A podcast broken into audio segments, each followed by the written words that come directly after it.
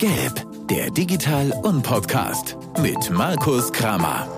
Präsentiert von Rund um Nürnberg und dem Nürnberg Digital Festival.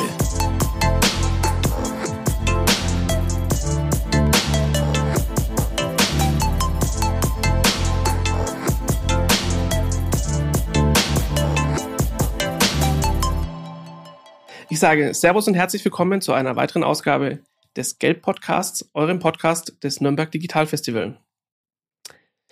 Wir wollen uns in dieser Folge mit dem Thema beschäftigen, Digitalisierung, Digitalisierung im Gesundheitswesen. Und vermutlich werden wir nicht ganz umhin auch so ein bisschen am Rande über Corona zu sprechen. Denn mein Gast hierfür ist heute niemand Geringeres als der bayerische Staatsminister für Gesundheit und Pflege, Klaus Holleczek. Herr Holleczek, hallo. Guten Morgen und grüß Gott. Ich freue mich sehr, dass Sie heute hier sind. Bevor wir in die Themen einsteigen, würde ich Sie bitten, dass Sie sich unseren Hörern vielleicht ganz kurz vorstellen und auch miterzählen, was sind die Aufgaben und Verantwortlichkeiten des Staatsministers im Ministerium für Gesundheit und Pflege sind. Ja, es ist ein Ministerium, das natürlich jetzt in Corona-Zeiten äh, an Bedeutung gewonnen hat. Das waren äh, herausfordernde Zeiten im wahrsten Sinne des Wortes. Aber Gesundheit und Pflege ist auch ohne eine Pandemie herausfordernd. Alleine das Thema Pflege ist ein großes Thema. Krankenhausfinanzierung, niedergelassene Ärzte, viele, viele Bereiche, die zusammenkommen, die wir auch versuchen müssen, im Sinne der Menschen zu lösen. Und ich freue mich, dass ich die Chance habe, da an vorderster Stelle mitzuwirken mit einem tollen Team. Das geht immer nur als Mannschaft äh, und dann kann man auch das eine oder andere bewegen. Das sind auf jeden Fall die richtigen Zeiten für so ein Amt, ja, das ist definitiv richtig. Jens Spahn hat zu seinem Amtsantritt als Bundesgesundheitsminister in einem Interview mal gesagt, es gibt kaum einen Bereich, in dem noch so viel gefaxt, also das sind die Geräte, wo man das Papier oben reinsteckt und die Nummer wählt, ähm, wird wie im Gesundheitswesen. Das war 2018 meines Wissens, also schon über vier Jahre her. Wie ist denn der Stand der Digitalisierung im Gesundheitswesen heute? Also wir haben gerade in der Pandemie immer noch äh, gesehen, dass im öffentlichen Gesundheitsdienst wir bei Weitem nicht so gut sind, wie wir sein wollten oder müssten. Von daher, glaube ich, haben wir schon Fahrt aufgenommen und auch im Bundesgesundheitsministerium ist in der Abteilung für Digitalisierung äh, schon einiges passiert. Aber ich glaube, wir sind noch nicht so weit, wie wir eigentlich sein sollten. Weichen sind gestellt worden, aber die Umsetzung ist äh, noch nicht so befriedigend, wie es sein könnte. Was sind denn die Themen, an denen aktuell gearbeitet wird? Also in, in den Medien wird ja relativ viel über die elektronische Patientenakte gesprochen, über das E-Rezept. Sind das die, die großen Themen oder was gibt's noch für, ich sage jetzt mal, Baustellen oder Punkte, an denen aktuell gearbeitet wird? Also das sind sicherlich die großen Themen, äh, die uns auch dann weiterhelfen, in der Konsequenz äh, mit Daten auch Versorgung zu verbessern. Äh, das ist ein Riesenthema, wie wir mit Datenschutz und Datenschatz umgehen. Das sind zwei Begriffe, die ja oft gegeneinander aufgestellt werden. Ich glaube, wir müssen aber den Mehrwert auch der Nutzung von Daten ganz genau herausarbeiten. Und natürlich sind wir auch im öffentlichen Gesundheitsdienst gefordert. Die Frage der Kontaktpersonennachverfolgung, Schnittstellen zum RKI, dass das System Thema, also wirklich zwischen Krankenhäusern, zwischen Landesinstituten äh, funktioniert. Äh, da sind wir weitergekommen, aber auch da gibt es noch das ein oder andere zu tun. Woran hängt es denn ganz konkret oder was sind die Themen, die zum Beispiel die elektronische Patientenakte verzögern? Ja, ich denke, die Akzeptanz ist noch nicht so da, wie wir es uns wünschen würden. Und wir müssen da schon schauen, dass wir sowohl in den Arztpraxen auch weiterkommen, als auch natürlich den Menschen klar machen, welche Vorteile und Mehrwert äh, mit der E-Akte verbunden sind. Beides ist nochmal deutlich geworden, auch vor kurzem auf dem Hausärztetag in Erlangen, wo die Ärztinnen und Ärzte nochmal deutlich gemacht haben, sie wollen die Digitalisierung, aber es sind noch Rahmenbedingungen zu tun, die es auch möglich machen und die den bürokratischen Aufwand minimieren. Und den Menschen muss man schlichtweg sagen, dass die Daten anonymisiert oder pseudonymisiert auch einen Nutzen haben, um wirklich Versorgungsforschung zu fördern und letztendlich beste Medizin für Bayern zu generieren. Das heißt, es ist wie aus anderen oder wie wir das als Digitalisierungsunternehmen auch aus anderen Projekten kennen, eher ein soziales Thema und die Menschen davon zu überzeugen, dass das Sinn macht und dass es Vorteile bringt, als dass es ein technisches Thema ist die Technik äh, ist schon auch noch äh, weiter, ja, etwas ausbaubar, um es mal vorsichtig okay. zu sagen, zumindest was die Akzeptanz angeht. Äh, wir sind da schon in der Telematik weit gekommen, aber ich glaube, es gibt da immer noch Nachbesserungsbedarf, zumindest höre ich das auch aus der Ärzteschaft und aus anderen Bereichen. Wichtig ist einfach, dass wir Digitalisierung gestalten und nicht erleiden. Das hat mein Ärztekammerpräsidenten gesagt und der hat damit recht. Wir müssen diesen Weg konsequent jetzt gehen und der ist auch aus meiner Sicht durch die Pandemie nochmal deutlicher geworden, wenn Sie wollen, äh, war die Pandemie auch ein Booster eigentlich für Digitalisierung. Definitiv war das ein, ein Booster, ja. Ähm, Frage, gibt es auch Ansätze, eine elektronische Krankmeldung irgendwie zu ermöglichen oder dort zu integrieren? Also wir haben jetzt über elektronisches Rezept und die oder E-Rezept und die Patientenakte gesprochen, das zu digitalisieren. Aber gibt es auch jetzt für Unternehmen als Beispiel ähm, Ansätze, solche Themen in irgendeine digitale Form zu bringen? Auch das ist ein Thema und äh, ist ja auch schon teilweise genutzt worden. Und auch das müssen wir mit nach vorne bringen. Vielleicht noch ein Wort zum E-Rezept. Da sollen ja jetzt auch nochmal Pilotversuche gestartet werden in bestimmten Regionen. Aber auch da müssen die Voraussetzungen nochmal mit den Ärzten und Ärztinnen besprochen werden. Ich habe das schon gemerkt, da knirscht schon noch im Gebälk. Es gab ja sogar eine Petition bundesweit, äh, die da nochmal gesagt hat, ja, wir wollen das, aber wir wollen natürlich nicht nur Versuchsobjekt sein, sondern wir müssen in den Praxisen das Umsetzungsmodul auch haben. Jetzt haben wir gerade schon darüber gesprochen, dass es ähm, in der Gesundheit gerade relativ spannende Zeiten sind. Was machen Sie am ersten Tag, an dem Sie das Wort Corona nicht mehr hören? Oder gab es den unter Umständen schon wahrscheinlich nicht, ne? Also man hat natürlich deutlich gemerkt, dass sich zumindest medial das Thema verschoben hat. Äh, der Krieg, äh, der uns jetzt äh, in der Ukraine auch deutlich macht, wie schnell auch Themen wieder in verschwinden in der Versenkung, zeigt es ja ganz deutlich. Ich glaube aber, dass Corona und die Pandemie immer noch da ist. Wir müssen uns für den Herbst vorbereiten. Das ist jetzt unsere Aufgabe und das müssen wir mit dem Bund gemeinsam tun.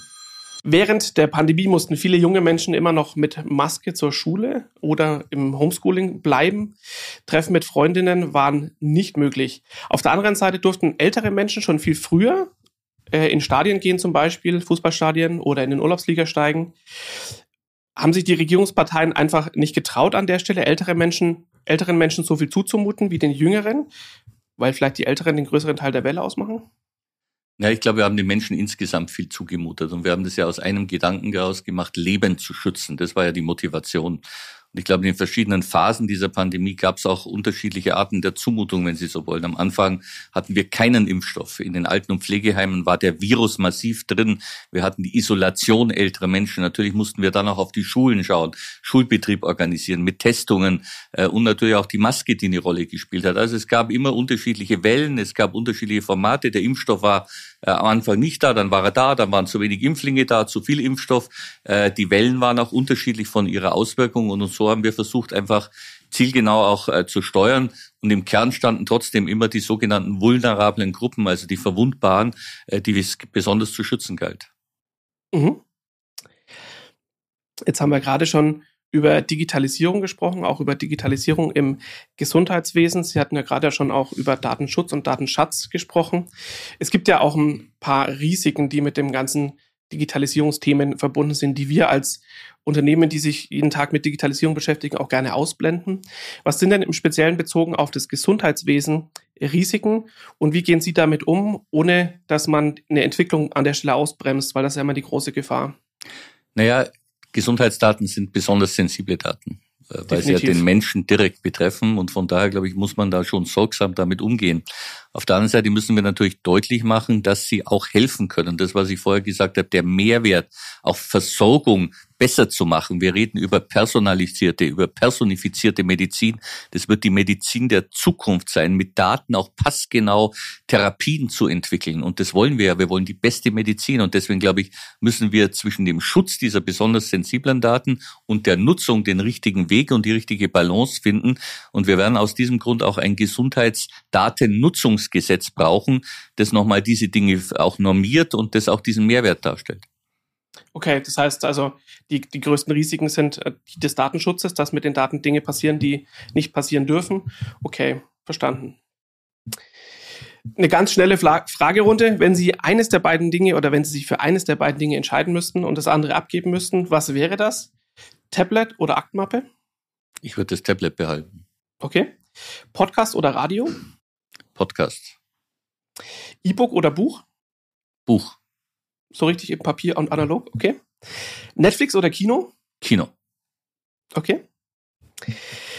Nun haben wir oder sind Sie als äh, Bayerisches Staatsministerium für Gesundheit und Pflege ja auch als Veranstalter im Nürnberg Digital Festival unterwegs. Es wird dort den Health Hack Day geben am 6.7. im Zollhof hier in Nürnberg. Was wird den äh, TeilnehmerInnen an der Stelle geboten? Um was geht's? Also es geht um Daten, Gesundheitsdaten. So viel habe ich verstanden. Also erstmal freue ich mich sehr, dass wir da dabei sein können, weil das ja durchaus ein Festival ist, das einen hohen Stellenwert hat und wir damit auch zeigen können, wie wichtig die Digitalisierung für unser Haus auch ist. Und äh, wir wollen da natürlich das Thema auch Klimaschutz und Gesundheit mitspielen. Das ist ein Zukunftsthema. Ich glaube, beides gehört zusammen. Wenn ich zum Beispiel an Themen wie Green Hospital denke oder auch Allergien, äh, die durch Klimawandel beschleunigt werden, neue Mückenarten, die kommen, vieles mehr, äh, dann denke ich, kann man das zusammenbauen, auch in, in einem Bereich der Apps und äh, Gesundheitsdaten aufzubereiten und die zugänglich zu machen. Das soll so eine Zielsetzung sein. Und äh, das wollen wir dort auch sichtbar machen sehr spannend. Also ich habe noch kein, glaube ich, äh, kein anderes Ministerium erlebt, das äh, so einen Hackday veranstaltet und da tatsächlich auch eine App, äh, so einen datengetriebenen Ansatz äh, hier fährt. Äh, Finde ich sehr spannend. Also check das gerne mal aus, vor allem auf der äh, Website des Digitalfestivals. 6.7. im Zollhof in Nürnberg, ähm, der Health Hack Day. Nun verstehen wir uns als Un-Podcast oder als Community-Podcast und deswegen binden wir auch unsere Community, also die Community des Nürnberg Digital Festivals immer mit in die in den äh, Podcast ein oder versuchen das zumindest. Das heißt, wir sammeln zu diesem Zweck immer Fragen in den sozialen Medien, die unsere äh, unsere Community-Mitglieder beschäftigen. Und wir haben auch an der Stelle wieder drei herausgesucht, die ich Ihnen stellen möchte. Wir machen es auch diesmal so, dass ich nicht dazu sage, wer sie gestellt hat, aber die Frage stelle ich Ihnen dennoch. Erste Frage. Private Krankenversicherung. Gibt es Pläne, diese abzuschaffen, damit wir endlich wieder ein solidarisches Gesundheitswesen haben?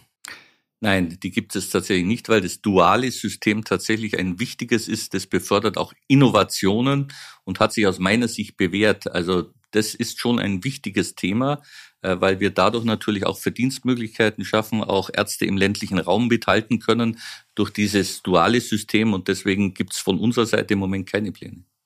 Also ich glaube, das ist ein ganz großer Innovationstreiber, ja, da bin ich, bin ich gleicher Meinung. Pflegekräfte am Limit oder Stichwort Pflegekräfte am Limit. Ähm, Sie sind ja auch Minister für Pflege. Was tut die bayerische Staatsregierung, damit sich die Lage entspannt?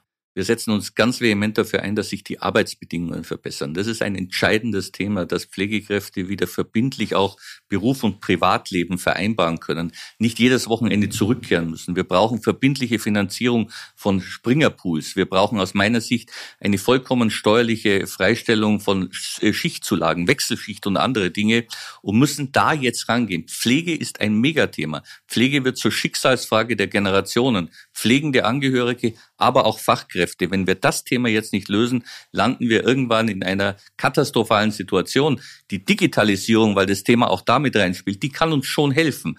Die kann Assistenzsysteme auf den Weg bringen, aber sie kann den Menschen an dieser Stelle tatsächlich nie ersetzen. Definitiv. Und die große Challenge dürfte jetzt sein, das, was durch Corona an Fahrt aufgenommen wurde, das jetzt mitzutragen. Und ähm, durch die Pandemie ist da jetzt ziemlich viel Bewegung reingekommen, da sozusagen dran zu bleiben oder? Das ist immer noch das Thema der, des Brennglaseffekts, des berühmten, das uns nochmal gezeigt hat, wie schwierig es war in dieser Pandemie und Klatschen für die Pflege, das ist schon in Ordnung, Wertschätzung, aber das reicht bei weitem nicht. Wir müssen jetzt nachhaltig die Situation verbessern. Da hilft übrigens auch kein Bonus, das ist ein Einmaleffekt, mhm. sondern jetzt geht es um Weichenstellungen für die Zukunft, die sind vielfältig. Das geht weiter in die Frage Heilkundeübertragung, Pflege als wirklicher Kompetenzberuf, Akademisierung in der Pflege, Ausbau der Generalistik, also ein großer Strauß von Themen, die aber ganz nahe an den Menschen dran sind. Und wenn wir sie jetzt nicht lösen, nach der Pandemie, dann landen wir wirklich nochmal, ich sage es ganz bewusst, in einer katastrophalen Situation in einigen Jahren. Volle Zustimmung. Dritte Frage, die etwas anders ist. Welches Gericht können Sie besonders gut kochen und kochen Sie richtig gerne? Wenn Sie koch, Zeit zum Kochen haben. Ich koche tatsächlich richtig gerne äh, okay. und habe in meiner Studentenzeit äh, war die Arbeitsaufteilung klar. Die zwei Kollegen, mit denen ich äh, die Studentenbude hatte, die mussten abspülen und aufräumen und ich durfte kochen.